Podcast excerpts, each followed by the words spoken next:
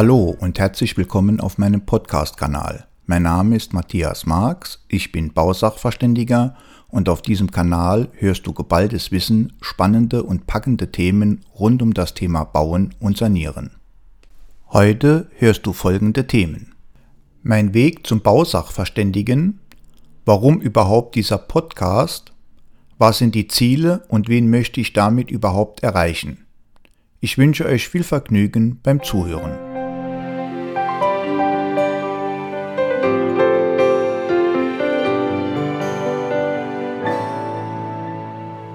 Tja, wie wird man eigentlich nun Bausachverständiger? Zunächst muss man erklären, dass der Begriff Sachverständiger respektive Bausachverständiger weder reglementiert ist noch irgendwo eine gesetzliche Grundlage hat. Insofern kann eigentlich jeder, der der Meinung ist, dass er ein spezielles Wissen auf irgendeinem Gebiet hat, sich Sachverständige nennen. Ja, ihr habt richtig gehört da draußen. Jeder kann nach seiner Fasson den Begriff Sachverständiger oder Bausachverständiger benutzen und damit eigentlich Werbung betreiben. Der Begriff des Sachverständigen ist also somit nicht geschützt und kann von jedermann verwendet werden. Nun gibt es Personen da draußen, die nennen sich Gerichtssachverständiger. Per se gibt es das überhaupt nicht. Denn nur wenn ein Gericht jemanden in einer Sache als Sachverständiger beauftragt, so kann dieser sich dann in dieser Sache als bestellter Sachverständiger nennen. Der Begriff Gerichtssachverständiger gibt es eigentlich gar nicht. Dies kann man nachlesen auf meiner Internetseite svgs-saarland.de. Muss ich mal gerade nachschauen, wo das steht. Und äh, Wissenswertes, Fragen und Antworten wie finde ich den richtigen Sachverständigen? Wie erkenne ich die richtigen Fachleute? Und Gutachten, welche gibt es und so was taugen sie? Bei mir persönlich war es denn auch so, dass ich wohl wahrscheinlich von einem saarländischen Gericht äh, aufgrund eines Irrtums in den 90er Jahren, ich war gerade ein paar Jahre selbstständiger Ingenieur, mein Büro war gerade erst drei, vier Jahre eröffnet, ein Schreiben erhalten habe, in dem ich als Sachverständiger in einer Sache bestellt wurde. Man kann sich natürlich leicht vorstellen, dass ich zunächst perplex war, aber doch auch ein wenig stolz, da ich ja jetzt ein äh, gerichtlich bestellter Sachverständiger in einer Sache war und nachdem die Euphorie sich gelegt hatte, und ich mir eigentlich Gedanken machen musste, wie gehe ich mit dieser Sache um, habe ich mich natürlich in die Dinge einlesen müssen. Zu der Zeit gab es noch kein Internet oder sonstige digitale Medien, wo man sich schnell Informationen heranholen konnte. Und so habe ich mir relativ autodidaktisch die Grundinformationen selbst beigebracht. Darüber hinaus muss man auch wissen, dass man so ohne weiteres so einen Auftrag von Gerichtsseite äh, gar nicht ablehnen kann, da das die Prozessordnung grundsätzlich eigentlich äh, nicht richtig vorsieht. Das heißt, ich musste, ob ich wollte oder nicht, den Auftrag ausführen. Das hat mir dann aber so viel Spaß gemacht, dass ich für mich beschloss, zukünftig diese Richtung meiner beruflichen Tätigkeit weiter auszubauen. Das führte dazu, dass ich in den Folgejahren mir über Weiter- und Fortbildungsmaßnahmen ein umfangreiches Wissen aneignete und so die unterschiedlichsten Zulassungen erarbeitet habe. Irgendwann musste ich dann einsehen, dass die Arbeit als freiberuflicher Ingenieur sich mit der sachverständigen Tätigkeit nicht vertragen würde, da ich auf der einen Seite nicht nur planen und ausschreiben konnte und auf der anderen Seite als Sachverständiger auf die Baustellen gehen konnte. Vor diesem Hintergrund war es dann notwendig, 2005 aus dem operativen Geschäft eines Ingenieurbüros auszusteigen und nur noch ausschließlich als Bausachverständiger tätig zu sein. Um mein Wissen weiter zu vervollständigen, habe ich dann in dem Zeitraum 2008-2009 dann noch meinen zertifizierter Sachverständiger für Schäden an Gebäuden gemacht. In der Zwischenzeit war ich dann sehr häufig als Bausachverständiger für Gerichte tätig und habe relativ schnell gemerkt, dass bei Gericht ausschließlich die Rechtsanwälte und die Sachverständigen sehr viel Geld vereinnahmen, solange die Parteien richtig schön streiten. Für mich war klar, da muss es noch irgendetwas anderes geben, um einen Streit relativ schnell und kostengünstig beizulegen. Und so habe ich 2010 mein Studium zum Wirtschaftsmediator an einer Fernuniversität begonnen und 2012 mit dem sogenannten IHK-Zertifikat in einer Prüfung abgeschlossen. Insofern bin ich also nicht nur Bausachverständiger, sondern auch Wirtschaftsmediator mit dem Schwerpunkt Bausachen. So bin ich heute Sachverständiger auf den verschiedensten Fachgebieten, insbesondere auf den Gebieten Schäden an Gebäuden, Schadstoffe an Gebäuden und in Innenräumen, Sachverständiger für Energiewirtschaft, Bauphysik und Gebäudetechnik, Energieberater und Wirtschaftsmediator mit IHK-Zertifizierung. So arbeite ich heute überwiegend als selbstständiger Berater und Sachverständiger und befasse mich in der Regel mit den Bau- und Wirtschaftsproblemen anderer. Um das Wissen und die Erfahrungen aus meiner alltäglichen Arbeit weiterzugeben, bin ich auch als Referent an den verschiedensten Institutionen und Fortbildungseinrichtungen tätig und veröffentliche als Autor verschiedene Publikationen und Fachbuchbeiträge.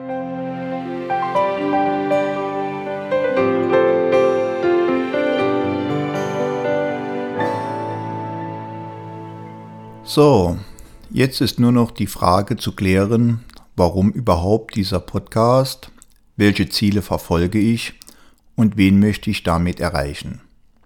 Hm, das ist eigentlich und grundsätzlich eine gute Frage.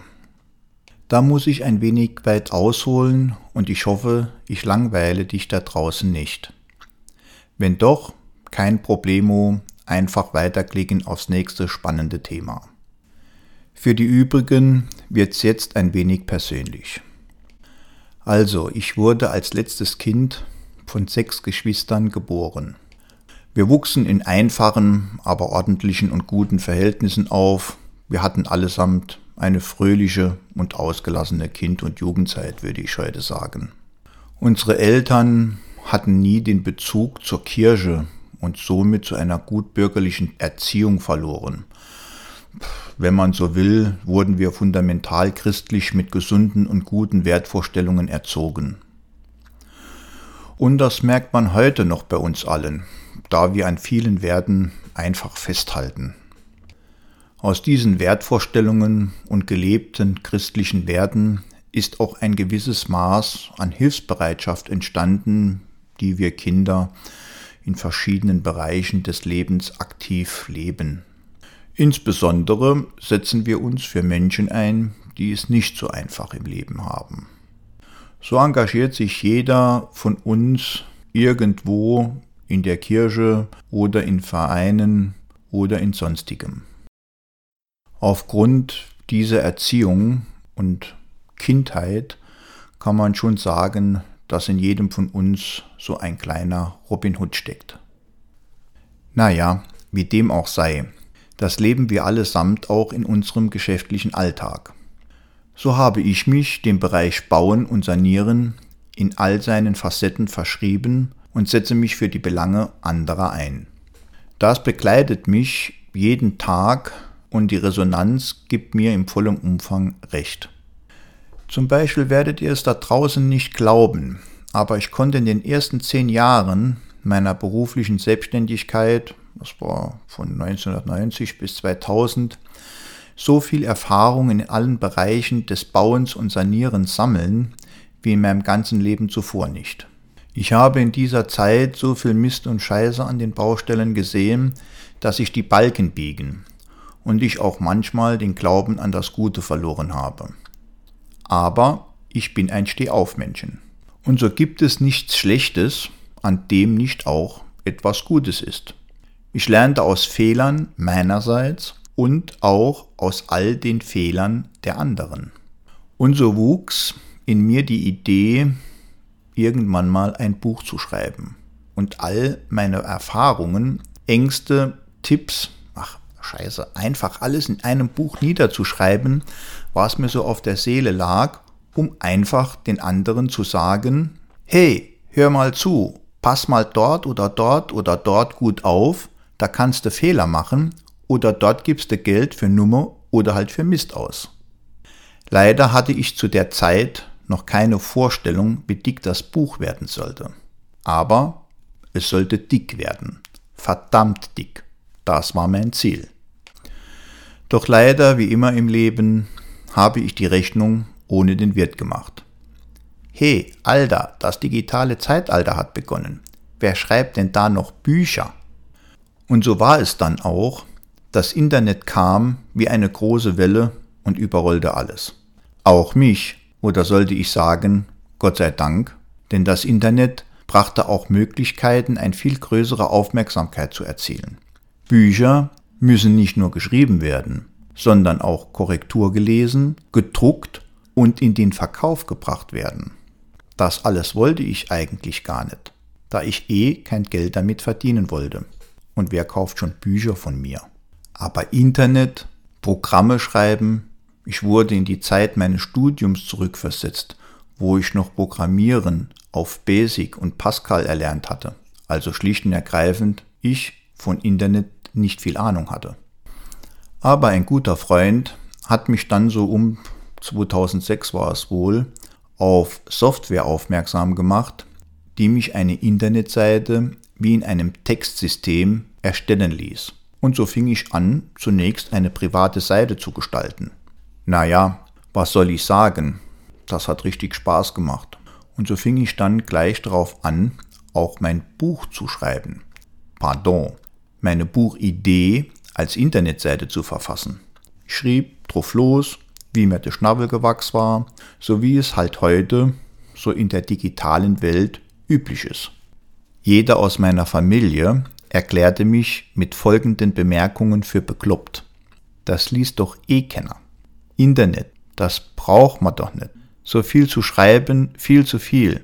Das bringt doch alles nichts. Und so weiter und so weiter. Aber ich blieb meiner Linie treu. Und so ging meine selbstgestaltete Internetseite 2007 dann ans Netz. Und mein Buch, respektive Internetseite, wurde dick und immer dicker. Mit meinen bescheidenen Programmiermitteln wurden Zähler auf der Internetseite integriert und die Besucherzahlen stiegen rasant an. Also hatte ich einen Nerv getroffen. Und irgendwann, so nach fünf Jahren, sagte einer meiner Söhne, also Papa, deine Internetseite ist ja sehr informativ, aber ehrlich gesagt, sie sieht scheiße aus. Lass mal einen Profi ran. Gesagt, getan, aber ich tat mir sehr schwer, wollte eigentlich kein weiteres Geld ausgeben, da ich ja die Internetseite in meiner Freizeit irgendwie betreute und die Sinnhaftigkeit einer neuen Internetseite nicht so erkennen wollte. Doch auch ich erkannte, dass an meiner Internetseite was passieren musste und so habe ich auch diesen Schritt irgendwann in 2015 vollzogen. Für relativ viel Geld, Summe möchte ich keine nennen. Und schon wieder erklärten mich meine nahen Angehörigen für noch mehr bescheuerter als zuvor. Aber ich hab's getan. Fand eine hervorragende Firma in Saarbrücken, die mich auch heute noch betreut und meine Internetseite und meine Ideen super umgesetzt hat. Schon bald gingen auf meine neue Internetseite mehr als 500 Besucher monatlich, also ein voller Erfolg. Und obwohl die Internetseite sehr gut lief und ich sehr viele Publikationen geschrieben und veröffentlicht hatte, riefen die Leute von draußen immer häufiger bei mir im Büro an und hatten Fragen. Und zwar oft immer dieselben. Also was tun. Die zweite zusätzliche Säule zur Internetseite und den dortigen Publikationen waren Erklärvideos da es wohl Zeitgenossen bei euch da draußen gibt, die nicht gerne im Internet lesen, sondern lieber ein Video schauen. Ist kürzer und kompakt auf den Punkt gebracht und visualisiert vieles dann auch noch. Und nun ist die dritte Säule, ein Podcast-Kanal dran, weil es auch noch diejenigen gibt, die weder gerne im Internet lesen noch gerne Videos schauen, sondern vielmehr in Ruhe auf der Couch bei einem Glas Bier oder Wein oder Anti-Alkohol die wichtigsten Infos anhören wollen. Hierzu bieten Podcasts viele Vorteile, da sie nicht orts- und zeitgebunden sind, egal wo sich die Hörerinnen und Hörer gerade befinden. Sie sind mit Computer, stationär oder auf mobilen Geräten zu jeder Zeit und an jedem Ort abrufbar. Außerdem sind Podcasts einfach zu verbreiten. Ich erreiche ein großes, breit gefächertes Publikum und ein Podcast ist für jeder Mann oder Frau. Mein Ziel ist es, dass jeder, wirklich jeder, ohne Rücksicht auf Herkunft, sozialer oder beruflicher Stellung oder ähnlichem und ohne dass er besondere Vorkenntnisse mitbringen muss, sich kostenlos informieren und wappnen kann gegen die Haifische da draußen im Fischbecken des Bauens.